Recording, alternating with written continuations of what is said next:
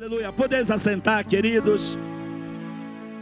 Queridos, nossa esse mês nós estamos falando, começando a falar sobre um novo assunto, que é sobre o nosso amigo inseparável, o Espírito Santo de Deus. E o Espírito Santo de Deus, ele está preparando a noiva. Quem é noiva aqui, querido? Alguns, né?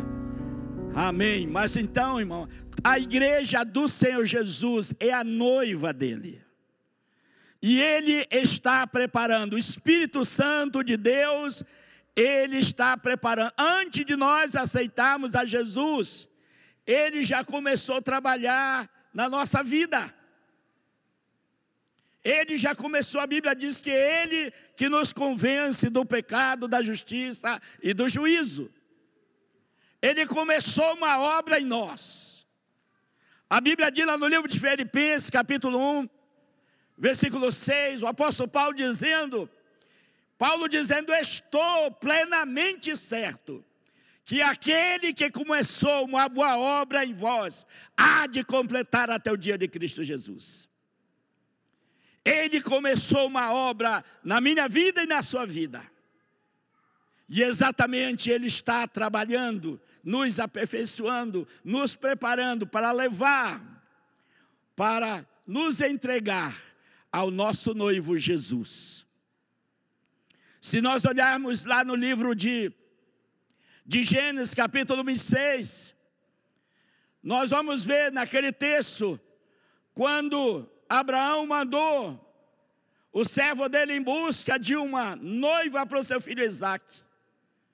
Ali é uma tipologia da igreja e o noivo Jesus. A Bíblia diz que aquela noiva, ela saiu depois que ela recebeu os presentes, depois que ela viu todos aqueles, aqueles ouro e Aqueles presentes que o homem, o servo de Abraão ofereceu, deu ali, apresentou. A Bíblia diz que ela decidiu ir com aquele homem que ela não conhecia. Ela poderia ter rejeitado. Aquele homem apareceu simplesmente ali e falou o projeto, o plano, tudo que ele estava fazendo, e ela decidiu ir com ele. E a Bíblia diz que quando elas vão chegando aonde era a casa de Abraão, de Isaac.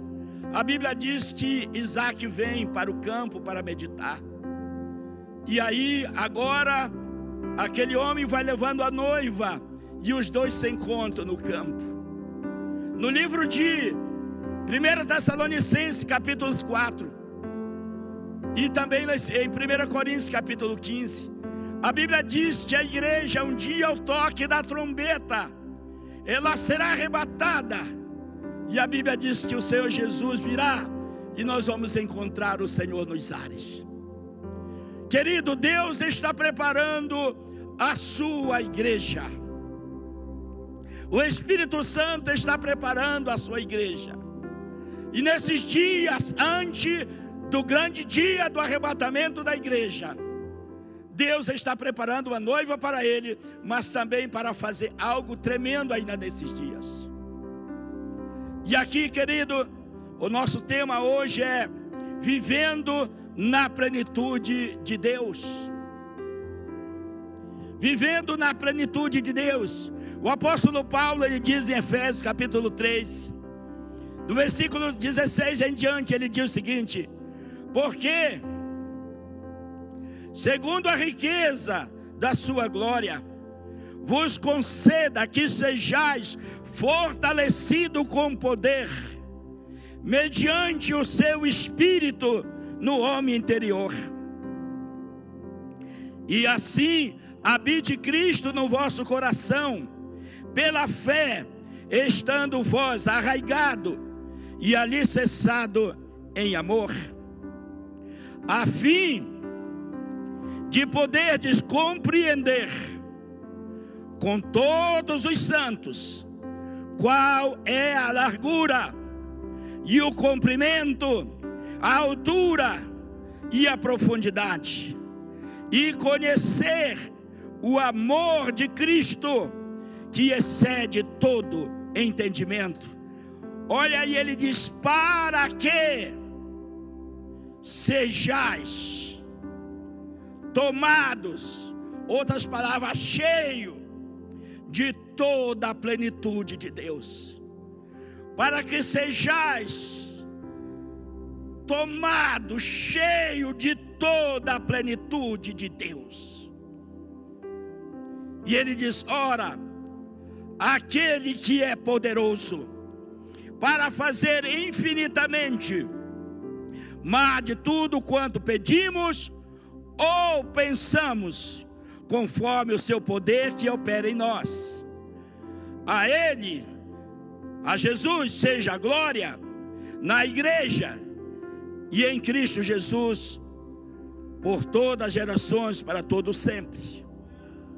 Querido, nós vemos aqui a palavra de Deus Paulo, todas as cartas de Paulo ele fala, e a das orações dele, aí mesmo nesse texto, no versículo 14, Paulo está dizendo: Eu me coloco de joelho, eu oro por vocês, para que vocês tenham exatamente a compreensão, o entendimento, para que vocês vivam a uma plenitude completa de Cristo Jesus na sua vida. E aqui, por que que, que a Bíblia nos fala isso? Por que que Paulo, dirigido pelo Espírito Santo, ele fala isso? Porque, queridos, uma vida que ela é cheia, controlada, selada, ela vive uma, uma vida cheia do poder do Espírito Santo, ela não tem lugar para Satanás, para o mundo, para o pecado. E aqui, querido, nós vemos o apóstolo Paulo, e ele sabia que o segredo de uma vida vitoriosa não era só viver uma vida religiosa. Ele foi um homem religioso, ele foi zeloso pela, pela religião. E agora ele sabia que, muito bem, que simplesmente a religião não ia fazer nenhuma diferença na vida dele. Claro que é importante estar ali, recebendo, aonde nós recebemos a palavra de Deus. E aí ele entra, ele sabe que o segredo da vitória era exatamente viver essa vida fortalecido no poder de Deus. E ele diz: fortalecido com poder, mediante o Espírito de Deus, no homem interior.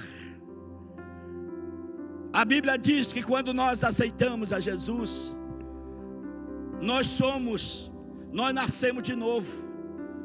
E a Bíblia diz que agora o nosso homem interior, o espírito que está dentro de nós, o sopro de Deus, a vida de Deus, agora ela passa a ter contato, intimidade, relacionamento com o Espírito Santo de Deus. E aqui ele está dizendo desse homem interior para que ele seja fortalecido, para que ele seja abençoado, para que ele seja alimentado. Ele diz: habite Cristo no vosso coração, pela fé, estando vós arraigado, enraizado, alicerçado em todo amor, a fim de poder de compreender com todos os santos qual é a largura e o comprimento e a altura e a profundidade. Aqui, querido, é interessante que ele fala dessas quatro dimensões. Nós não vamos entrar nesse detalhe, mas é muito importante. Eu estava falando que tem um livro, um livro muito antigo, que muitos irmãos eu creio que já leram. Livro de Show sobre o quarta dimensão. Tem coisas muito maravilhosas que Deus quer revelar para nós. E que eu quero compartilhar alguns segredos, alguns princípios aqui para nós nesta noite. E ele está dizendo que o segredo exatamente era viver essa total, sendo tomado pela plenitude de Deus.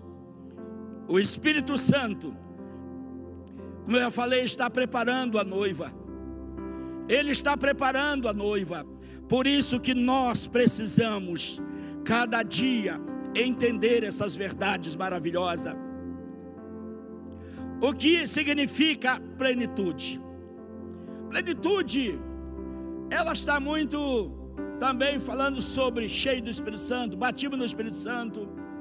E então exatamente é aquela experiência que Jesus disse: Olha, não saia de Jerusalém, até que do alto sejais revestido de poder. Mas aqui, plenitude, ela tem o significado completo, cheio, inteiro. É o estado daquilo que foi feito totalmente, que atinge a avaliação ou a medida máxima.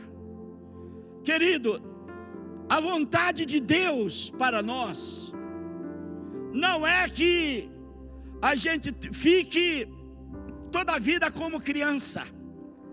O escritor de Hebreus, ele disse, nas minhas palavras, ele disse: Olha, você já era para estar se alimentando com comidas sólidas, com comidas fortes, mas ainda vocês estão se alimentando com leite. A vontade de Deus, querido, é que nós sejamos maduros ao ponto que Deus derrama sobre nós a graça dele e ele faça através de nós coisas grandes e tremendas. Então, a vontade de Deus, a obra que ele começou em nós, ele quer completar. Ele quer completar. E ele exatamente espera de nós uma igreja madura.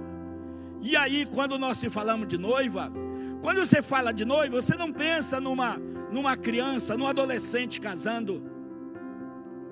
Você pensa numa pessoa pelo menos de 18 anos para cima. E exatamente, irmão, está falando do nível de maturidade. Então Deus, Ele quer, Ele quer nos levar a essa plenitude, para que nós possamos ser esse instrumento nas mãos dEle. A Bíblia diz, lá no livro de João, capítulo 10, versículo 10, quando ele disse: O ladrão vem somente para roubar, matar e destruir. Mas Jesus disse: Mas eu vim para que tenha vida. Tem uma, tem uma tradução que tem uma vírgula: vida em abundância. Tem pregador que diz que a vida que Deus quer é a vida depois da vírgula, uma vida em abundância, é uma vida farta em todas as áreas da nossa vida, principalmente dessa área espiritual. Principalmente dessa área espiritual. E aí exatamente é isso que Deus quer, que nós vivamos exatamente nessa plenitude de Deus. Como viver na plenitude de Deus? Nós temos aí, queridos, No livro de João, no capítulo 3, nós temos uma história aí do, um homem muito religioso, Nicodemos. Nicodemos era o doutor da lei. E ele está impressionado com aquilo que Jesus fazia. E é interessante que ele chega para Jesus ali de noite, na parte final do versículo 2, do capítulo 3 de João, ele diz o seguinte: porque ninguém pode fazer estes sinais que tu fazes, se Deus não estiver com ele. Nicodemos está dizendo: olha, ninguém pode fazer sinais. O que tu estás fazendo, se Deus não estiver com essa pessoa. E Jesus disse: É bem verdade. É bem verdade, Nicodemos. você está falando a verdade. E ele diz no versículo 3: Em verdade, em verdade te digo, que se alguém não nascer de novo, não pode, não pode ver o reino de Deus. Eu gostaria que você tivesse ponto aí, não pode ver, ver o reino de Deus.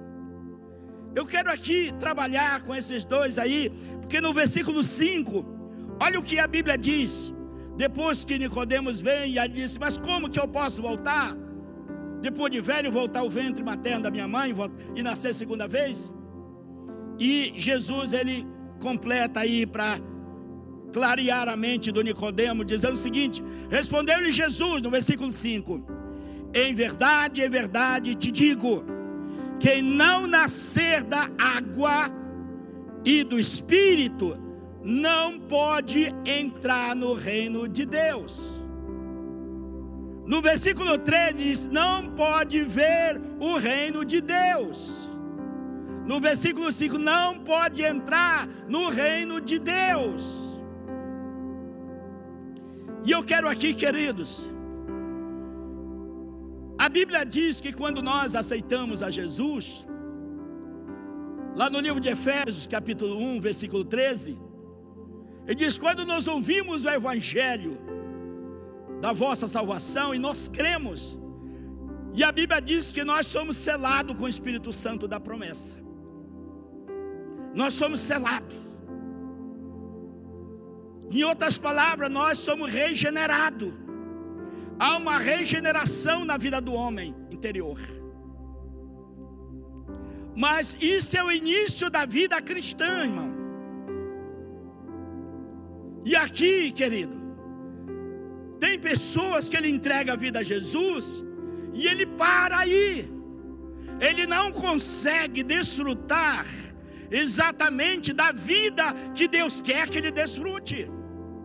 E isso é muito perigoso, porque ele vê milagre na vida das pessoas, porque ele vê Deus agindo na vida das pessoas, ele vê as pessoas testemunhando daquilo que Deus falou, daquilo que Deus disse, daquilo que Deus ministrou, como que Deus abriu as portas, como que Deus abençoou, e na vida dele não acontece nada, ele só vê, ele nasceu de novo, ele entregou a vida a Jesus, ele é salvo, ele é regenerado. Olha lá no livro de Salmo, 103, no versículo 7, a Bíblia diz, naquele texto, que Deus, Ele guiou Moisés nos seus caminhos, no caminho dele, no caminho de Deus. Ele conduziu nos seus caminhos. Ele disse, mas Israel, simplesmente ele viu os feitos. Então, Moisés ele passou a ter uma experiência com Deus. A Bíblia diz que ele via Deus face a face. Moisés era um homem, antes de converter, um homem terrível.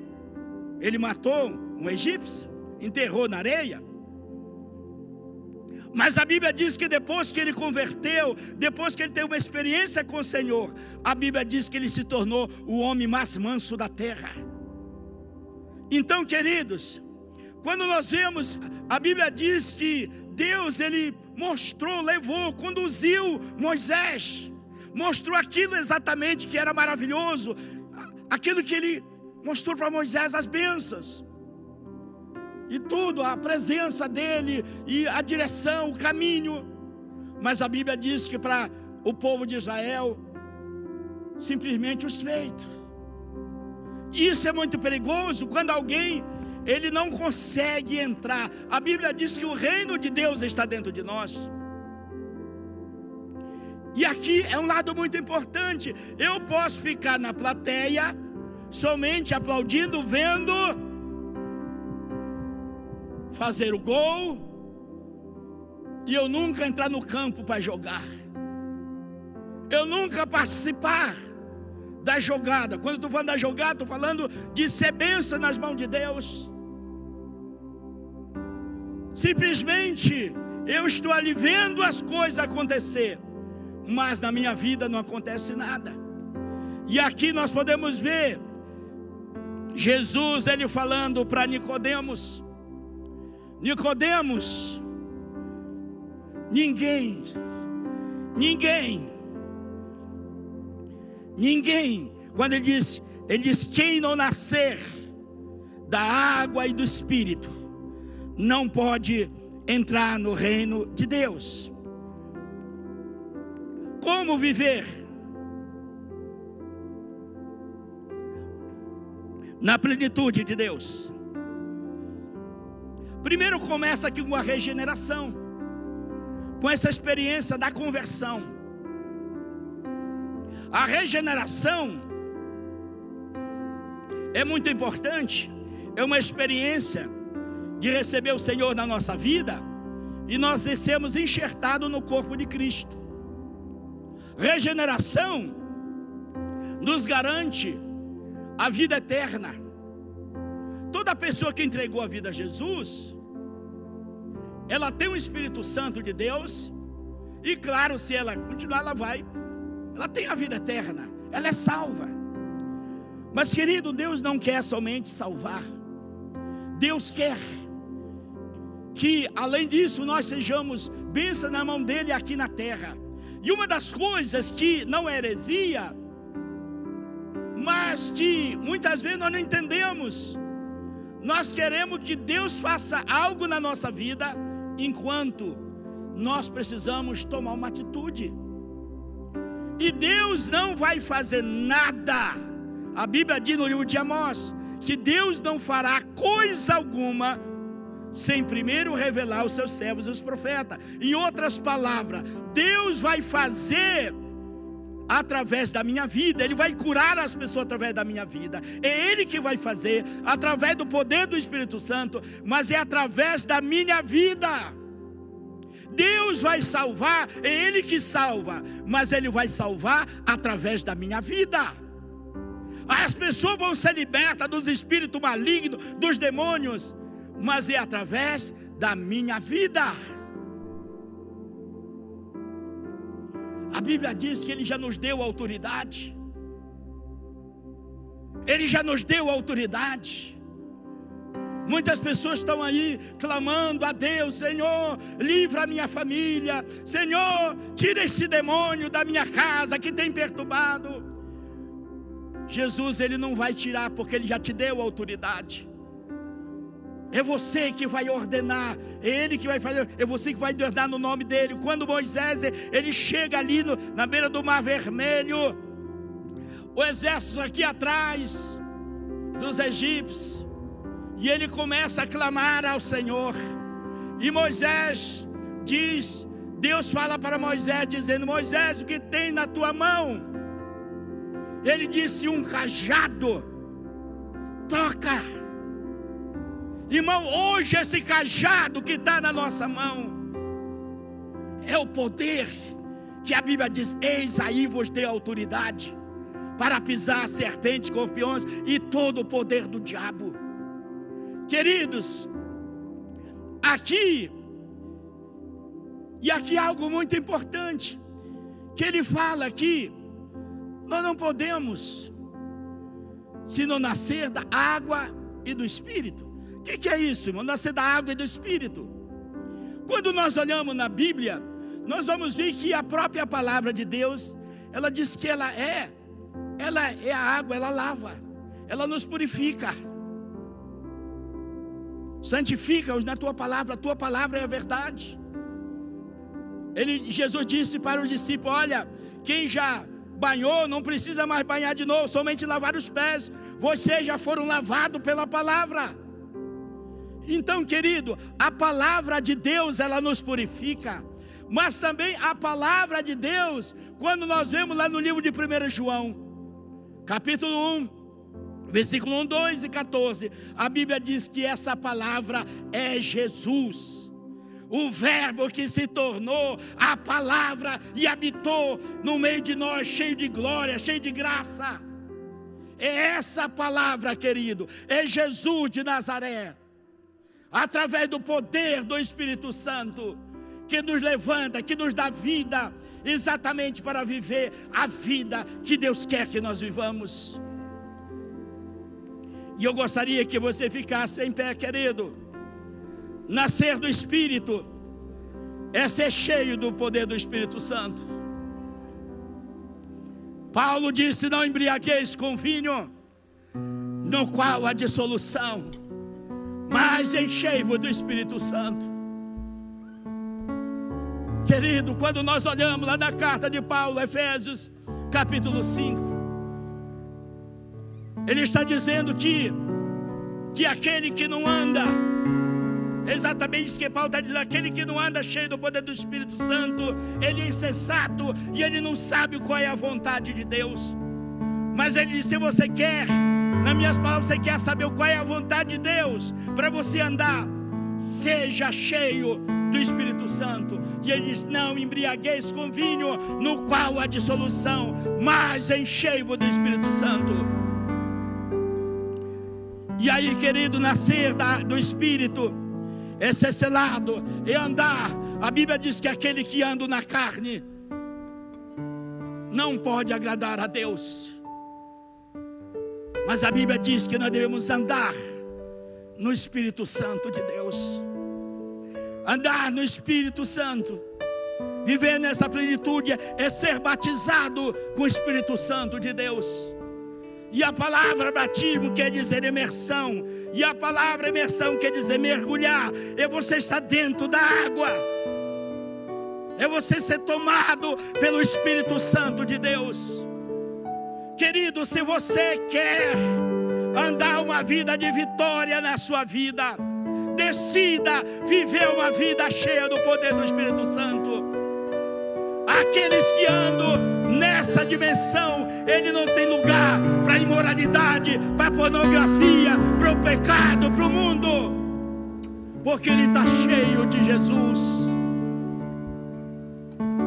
E querido, nesse momento, feche seus olhos. Essa é a vontade de Deus para a sua igreja nesses dias. A Bíblia diz no livro de Mateus capítulo 25, quando ele fala das dez virgens, simplesmente cinco virgens estavam, tinham a luz, tinham a, a lâmpada e tinham também o azeite. A luz, a lâmpada, significa a palavra de Deus, e o azeite simboliza a unção do Espírito Santo. Tem muitas pessoas que ele conhece a palavra, mas ele está vivendo uma vida seca, uma vida vazia, uma vida sem a presença de Deus. Ele conhece a palavra, mas ele precisa viver essa vida ensopada pela presença do Espírito Santo. E quando ele vive essa vida ensopada pela presença do Espírito Santo, a imoralidade não tem vez na vida dele o ódio não tem vez na vida dele. A falta do perdão não tem vez na vida dele. Mas o amor vai fluir, a graça vai fluir. E eu quero te chamar a atenção neste momento. Eu sei que você está aqui, você que está nos ouvindo através das redes sociais, aonde você está, querido, Deus ele quer te encher do Espírito Santo. Deus, Ele quer te encher, Ele quer que você viva essa vida cheia do poder do Espírito Santo. Enquanto nós vamos adorando ao Senhor, peça que o Espírito Santo, Ele venha, Ele te encha, Ele Agita te as águas paradas da minha